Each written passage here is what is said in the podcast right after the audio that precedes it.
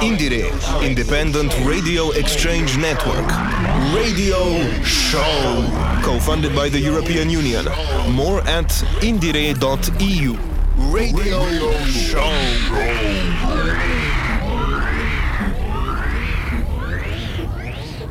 Hello and welcome to the show. This is Neil from Near FM in Dublin, Ireland, and this is Near FM's third show in the Indie Ray series.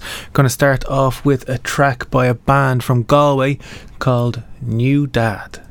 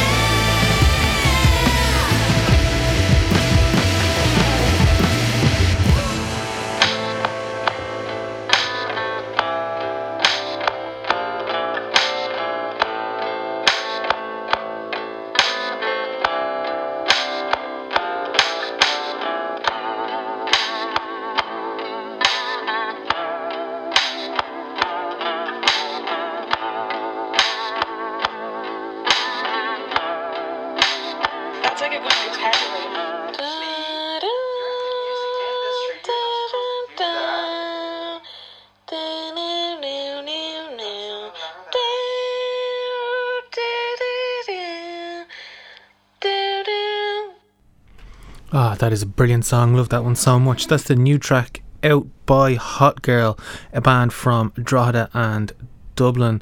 Uh, great, great sound. Reminds me a lot of the trip hop kind of days, and that kind of melodic dissonance is really a unique sound at the moment. So yeah, great to hear it.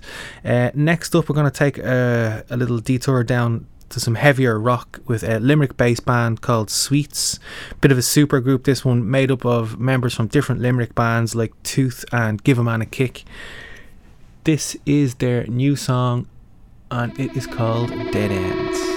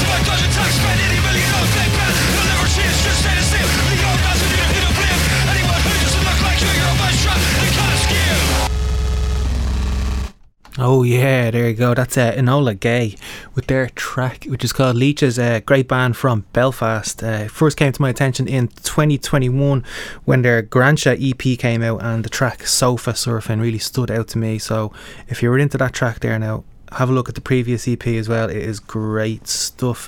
And before that, we had Dublin band or Limerick band Sweets with the track Dead Ends. We're going to go for a Dublin band now who have really uh, shot to fame in the Dublin scene since their debut gig in Halloween 2021. It is Gurriers, and this is the track Sign of the Times.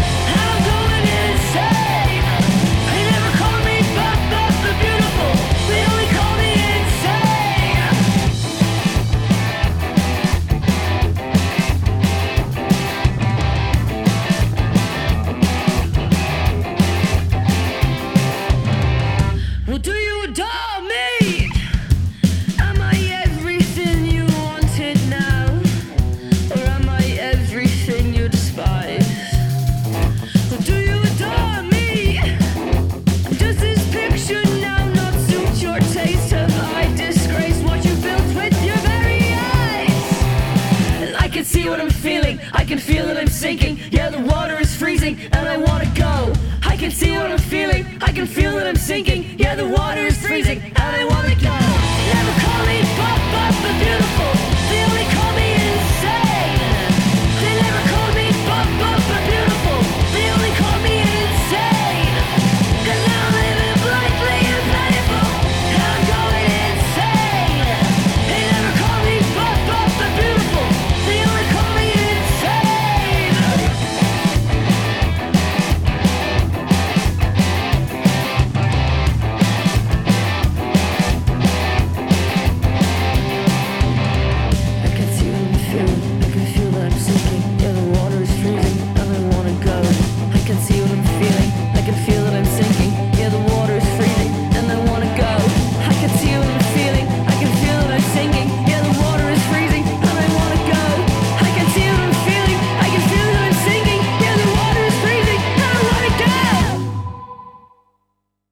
Uh, great stuff there. Now that one is Sprint, uh, one of the breakout bands from the Irish scene over the last year or so, and that is their track "Adore, Adore, Adore." Uh, next up, I'm going to play a band called Problem Patterns, all-female uh, punk band from Belfast. This is their track "Letter of Resignation." Uh, I also caught up with Alanah from the band, so we're going to play the track and then we'll go straight into an interview that I did with Alanah. Check it out.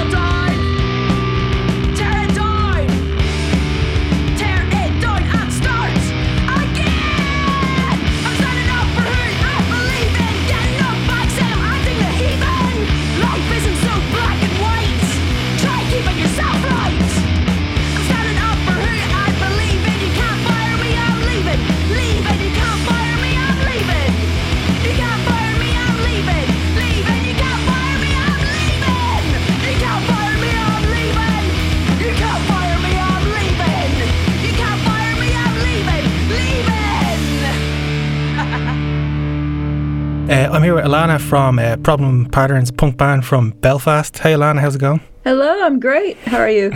I'm all right, thank you. I'm all right. Problem Patterns have really kind of blown up in the last little while, uh, getting lots of great press. I'm sure you're getting lots of great gigs as well. But uh, we- we'll jump back right to the start. And uh, how did the band come together? How do you know each other?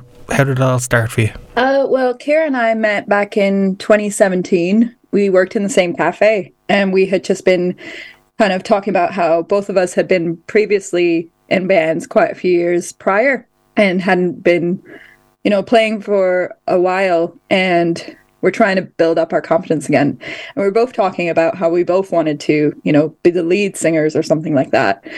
And we realized, you know, if we started a band, we couldn't both be lead. But then we thought, well, maybe we could give it a go. And we knew Bev and Beth through other things too. We were playing like cover songs together. There was a lot of stuff in the news up here at the time about this uh, famous rugby trial. There was an assault case basically that happened, and we were all just fuming about the results and how this woman was treated in the press.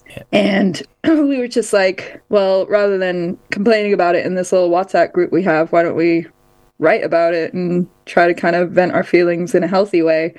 And that was kind of the start of Problem Patterns, and we've kind of done that ever since and, you know, applied that method for a lot of our feelings. Um, and yeah, through doing that, realized that all four of us could have a turn on vocals as well because we don't really have a front person at all. Like um, each of us takes a turn. So that's basically been it since 2018. You change instruments, you change around quite a lot. Like where where the where the idea for that come from, and does that happen in the rehearsal room as much as it happens on stage and in the studio, or how do you kind of divide that up then? Uh, before it kind of started with Kara and I both wanting to take turns. And then Bev came in with an idea for a song. And originally, you know, she would have played guitar on it. And we just thought, well, this is your song. This is your idea. Why doesn't it come from you? Yeah, she just had to go and felt more confident as she went along. And then Beth came in. Beth probably took the longest convincing because she typically drums for the most part and um, had never really come out to the front in general. And then she had an idea for a song, and we just all kind of supported her and wanted to see what she could do, and it ended up being amazing. And so um, there's probably kind of a traditional four piece for you know a big chunk of the set, whereas like I would be on vocals, Kara's on bass, Bev's on guitar, and Beth's on drums. Um, but we do switch it up as much as we can um, just to keep things interesting for the rest of us as well. You know, having four people give their viewpoint on their feelings and things like that, it keeps things interesting for all of us and keeps things from being stale. And we've all got different, you know, different styles in terms of our performance, in terms of our vocals, um, in terms of our writing, and also in terms of our influence. So it's just nice to keep things um, constantly evolving and mix it up a lot a lot. And um, I do feel maybe previously what we were releasing as singles was more in the traditional format, but live and in some upcoming releases, we'll be swapping around a lot more. Oh, that's exciting. Looking forward to checking that out. Uh, your your lyrics are quite uh, quite upfront. Who are you talking to in your lyrics? I mean, are you talking to women or men or both, or are different songs addressed to different people? Yeah, who are you trying to talk to with your with your music? I'd definitely say different songs are addressed to different people. Um, a lot of it is very much just kind of working our own feelings out, uh, regardless of what the subject is. Um, and sometimes it will be quite pointed or maybe feels quite pointed. But what we're trying to do is just approach these subjects in a healthy way. I hate the word target, but there's definitely some songs that are certainly more pointed about uh, perhaps people who could be doing better, uh, people who have been doing wrong. Um, and I think they're very obvious in terms of uh, what songs those are. But for the most part, I feel like we're mostly writing for ourselves. And, you know, if it happens to apply to anybody, then that's their problem. Yeah, mediocre man, I guess, is probably Oh, yeah.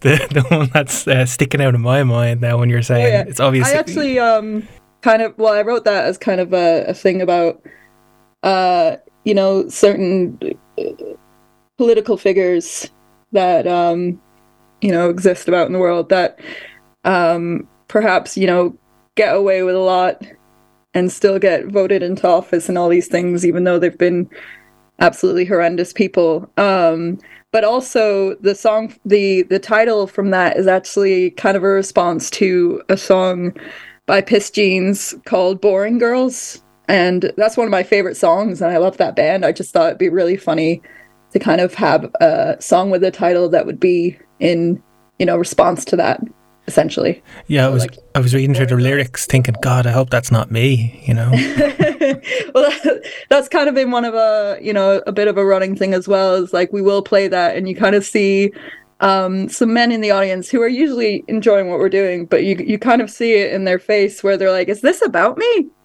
I don't know. Is it about me?" like you know, but you kind of see the the wheel, the clocks turning in their head, but they end up you know they're usually not in their head along and enjoy it at the end. So well, I dare say if they're at one of your gigs, they're probably not one of the problem people.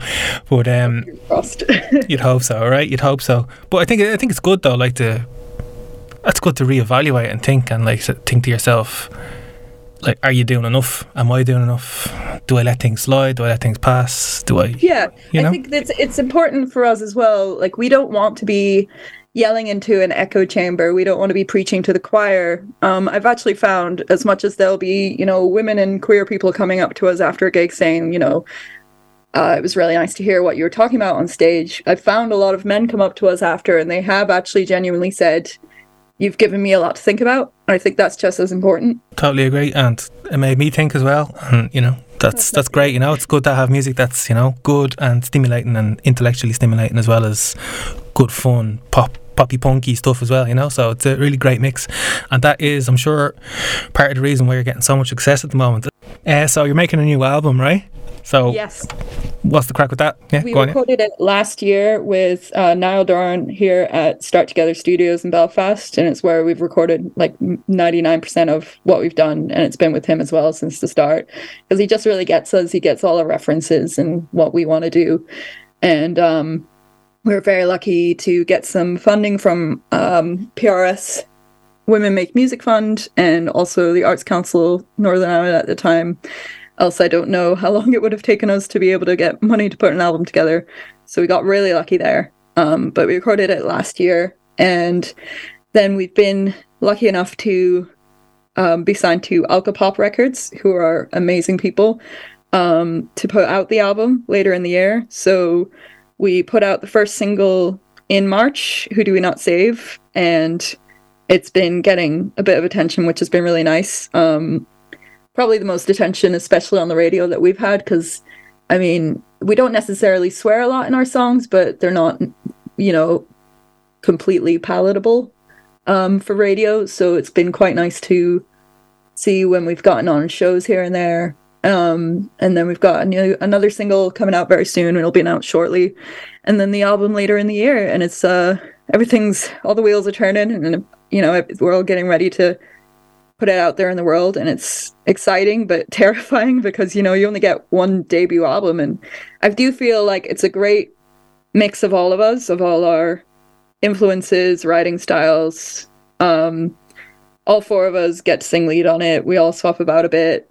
Um someone like beth will say that you know it's it's not a very cohesive album but it still makes sense as problem patterns. Um you know like it's a bit all over the place musically, but it all ties together still. And I hope people really like it. Any plans to play around Ireland? Are you going to tour the album around Ireland or the UK? Yes, we are actually in the midst of planning that right now. So um, we're hoping around um, the release date later in the year um, to be doing a proper Irish tour because we've only done it once previously last year when we supported Bob Vylan. That was our full. That was our first full tour. That was you know more than just like a weekend or away, and it was the first time we got to play places like Cork and Limerick. So we'd really like to come back to those places again this year for sure. Brilliant. Well, thanks very much for chatting to us, uh, Alanah. Uh, really looking forward to the album and uh, congratulations on all the success. It's uh, well deserved. So, yeah, fair play. Congratulations. And uh, yeah, looking forward to seeing you in Dublin sometime, hopefully. Well, thanks so much for having me.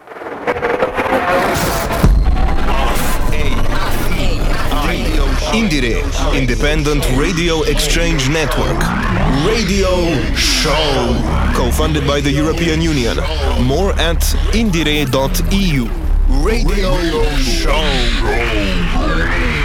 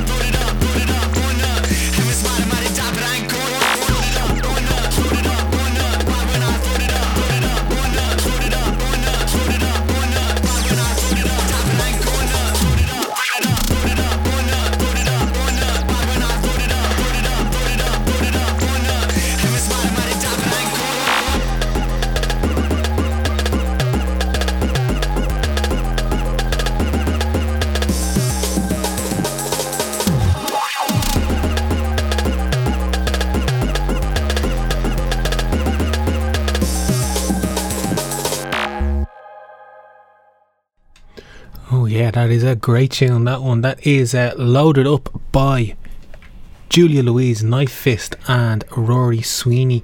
Before that, we had Sloucho with a track called TM'd My DMs. Gonna go for some garage rock now. This is Sir Marmalade with the track called Liberty Soup.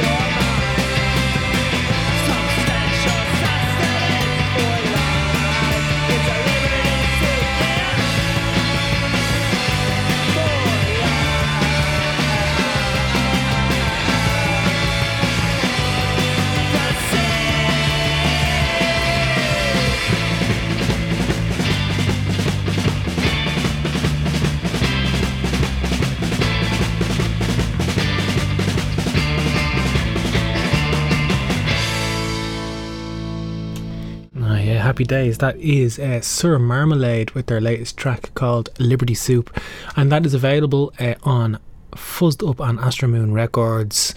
Uh, gonna coming towards the end of the show here now, so we're gonna go with a track by a band called Telebox, and this track is called Patricia.